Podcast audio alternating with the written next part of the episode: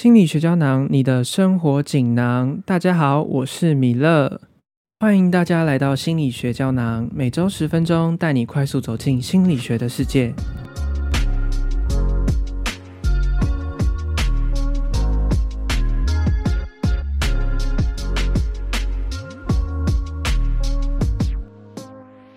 Hello，Hello，大家好久不见。今天有没有发现一个很特别的地方？就是今天只有我一个人。那当然，这有好也有坏啦。坏处就是可能没办法听到那么多人的声音，然后比较多的观点。但是有好处啊，就是大家可以多听一点我的声音，哈哈哈。嗯，好啦，那现在就差不多该进入正题了。那在进入正题之前，想问问大家，不知道生活中会不会有一些这样的经验？譬如说，怕一些动物吧。像如果是我的话，我比较怕的是蜜蜂，就是只要每次蜜蜂飞进教室，我都觉得很害怕，然后就想要出去尿尿，就躲躲掉它的感觉，对吧？然后或是我记得我小时候会怕狗，然后我弟弟他是非常非常怕狗的，但是。呃，这些事情在生活中一直一直不断的发生，但不知道大家有没有想过，为什么这些事情会发生？为什么你会怕蜜蜂呢？那为什么有些人会怕蜜蜂，有些人不会？所以这个还蛮特别，还蛮值得讨论的。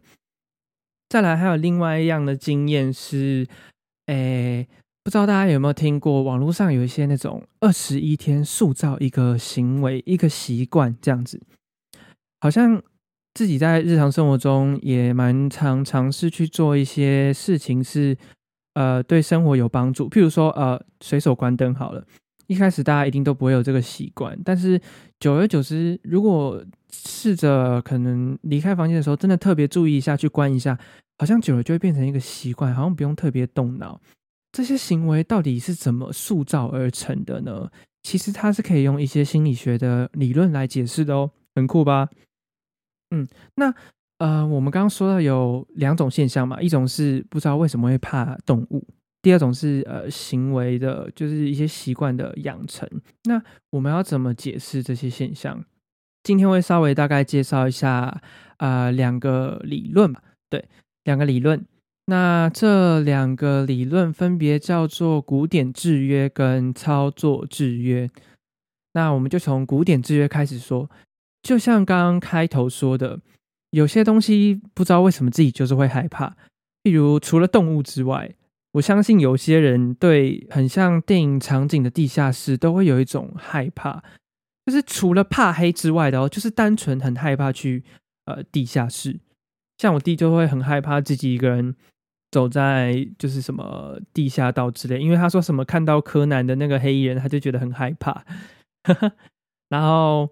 他也不知道为什么他会害怕，就是他就是很害怕。然后再来就是，譬如像，呃，我记得以前小时候阿公来接我们的时候，他都会，呃，他车开到楼下，他都会按喇叭，这样叭叭叭叭叭叭叭，然后我们就知道，哦，阿公来了，阿公来了，然后我们就会准准备下去这样。那为什么会知道阿公来了？对啊，如果你第一次听到叭叭叭叭叭叭叭，你会下去吗？应该不会吧？对我那时候的我啦，应该也不会。对，所以为什么他会就这样子形成了一个既定的行为呢？说到这个理论啊，我们就从它的起源开始说。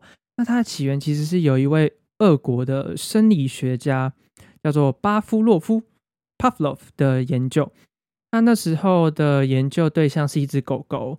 然后他有用了一个铃铛跟饼干。那一开始呢，狗狗只要看到那个饼干，它就会流口水，对不对？但是一开始摇铃铛，狗狗其实不会有任何反应，它就是哦，有个东西在响。后来呢，他就试着是摇一摇铃铛，再给狗狗食物吃。然后他就发现，哎，这样久而久之，好像摇铃铛，就算你不拿出那个食物，就是那个饼干。狗狗好像也会流口水诶，那这些例子其实在生活中也很常见。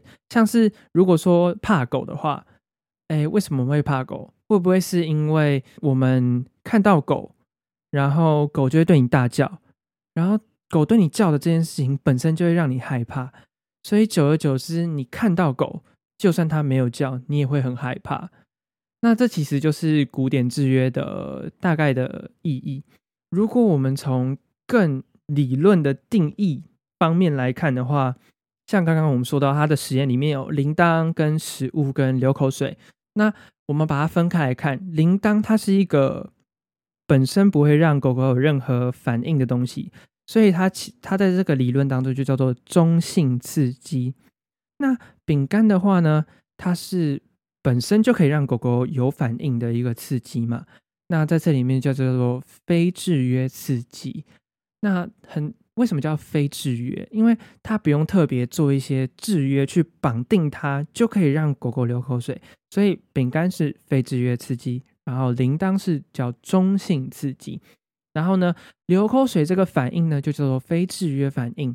因为他看到饼干，他就自己就会流口水，不用制约，所以就叫做非制约反应。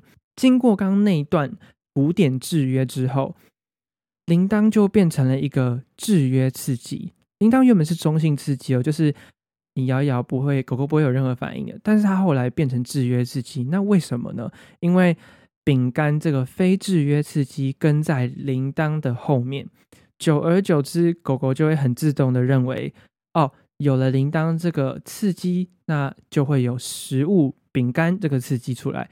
所以后来呢，铃铛这个东西就变成是制约刺激了，就等于是说我使用制约刺激就能够制造它的制约反应。那这里的制约反应就是流口水。所以其实这个理论大部分就是在讲这件事情。所以如果你们生活中有遇到一些嗯很让你不明白的行为，或许。你可以尝试尝试去看看，说，哎，会不会这件行为的形成是因为一些事情的制约？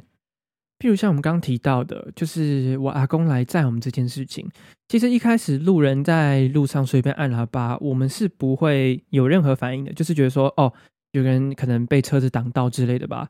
那为什么这个喇叭呢会是驱使我们知道说要下去这件事情？因为每次呢按完喇叭都会跟随的一件事情是阿公的车到了这件事，所以按完喇叭牵动着阿公车到了这件事情之后，只要有按喇叭，我们就会有制约反应，就是我们知道我我们要下楼，因为阿公来了。所以其实生活中有很多很多事情都跟。这个有关系，就是这个古典制约。大家有兴趣的话，可以去多查一点相关的理论，说不定也可以对这个事情更了解。好，那再来另外一个，刚刚说讲完古典制约了嘛，另外一个就是操作制约。那操作制约的例子呢，像有可能有养小孩的父母，应该就很能体会，小孩哭的时候，我们去关心他，然后他就不哭了。那下次他想要我们去关心他的时候，他会怎么办？他就是哭，他就再哭，因为他知道哭的时候妈妈就会来关心他。那也因为哭的时候妈妈会来关心他这件事情，他之后就会想要用哭这件事情来让妈妈关心他，那也就会增强了这个哭的行为。好像我刚刚说到了增强，它就是操作制约里面其中一个。呃，特定的一个概念。好，那说到操作制约，我们先从发现它的人开始说好了。他其实是一位美国哈佛大学心理学教授施金纳 （Skinner） 于一九三八年所提出的。那他那时候的实验其实是用一只小老鼠来做实验，放在一个盒子里面，然后那个盒子里面有一个压杆，那个老鼠。肚子其实已经非常饿了，然后它就有一个压杆。当它不小心跑一跑、跑一跑，误触那个压杆的时候呢，有一个食物就跑出来了。它就觉得说：“哎，哎呦，那个压杆是不是有什么猫腻啊？”所以之后呢，他又再误触了压杆一次，又有食物掉出来。这样多次的循环之后，他渐渐的就会知道。当他碰了那个杆子，就会有食物掉出来。所以只要他肚子饿的时候呢，他自然就会去压那个杆子。所以呢，这件事情就可以表示是说，会掉出食物这件事情，增强了他去压杆子的行为。就跟刚刚我们说的一样，因为你会去关心，因为小孩子哭的时候，你会去关心他，所以你的关心就增强了他这个哭的行为。好。那我们又从定义上面再来解释一下，刚刚那个增强的例子是怎么形成的？那理论上的话，就是特定行为伴随着立即的后果的效果，那这个结果的效果呢，就会增强那个结果。简单来说呢，就是呃，我们特定的行为就是压杆子，那压杆子呢，它就会去。产生一个立即的后果，就是我会有食物，然后呢，会产生食物这件事情会为他带来快乐嘛？就是可以满足他的饥饿感，因此呢，就会增强他压杆子的这个行为，所以这个就是叫做增强。那它是操作制约里面其中一个例子。其实生活中有很多很多事情可以用操作制约来解释，譬如像饮料机好了，大家投一个钱进去。饮料会跑出来，那你之后就会愿意投这个钱，因为你知道饮料会跑出来。那如果你今天投一个饮料机，啊结果它饮料没有出来嘞，哇，那你下次还会去投吗？当然不会嘛。所以呢，你投钱进去有饮料出来这件事情，会增强你投钱这个行为。但如果你投钱进去呢，饮料没有出来，那它就不会增强这个投钱的行为。那当然，这个投钱进去，饮料没出来，会削弱你的这个行为呢。这个机制就叫做削弱啦，对。但这就是另外的一个机制了，今天就不会特别提到。那现在再稍微统整，简单统整一下。我们今天有讲到古典制约跟操作制约。古典制约呢，它是有呃一直重复一个事情，导致这样的行为塑造而成。比如说，我们刚刚说到的摇铃铛，如果它在饼干之前摇铃铛，那久而久之，如果摇铃铛就喂狗吃饼干，狗久而久之就会认为摇铃铛跟吃饼干有关系，那这就是古典制约。那操作制约呢，就是我们用了特定的行为，就譬如说老鼠压了那个杆子，会产生立即的某种后果，就是它食物会掉出来，然后就能填饱肚子嘛。那因为这个后果，它会增强这个行为，所以呢，压杆子，食物掉出来，他觉得满足，所以增强这个压杆子的行为，这就叫做操作制约。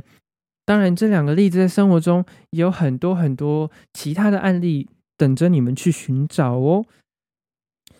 那今天的内容差不多就到这边告一个段落喽。未来我们除了会继续发掘生活中的心理学，也欢迎大家在听完节目后有任何疑问或是兴趣想要听到的主题，都可以用信箱跟 IG 联络我们，或许它就会成为下一集的内容喽。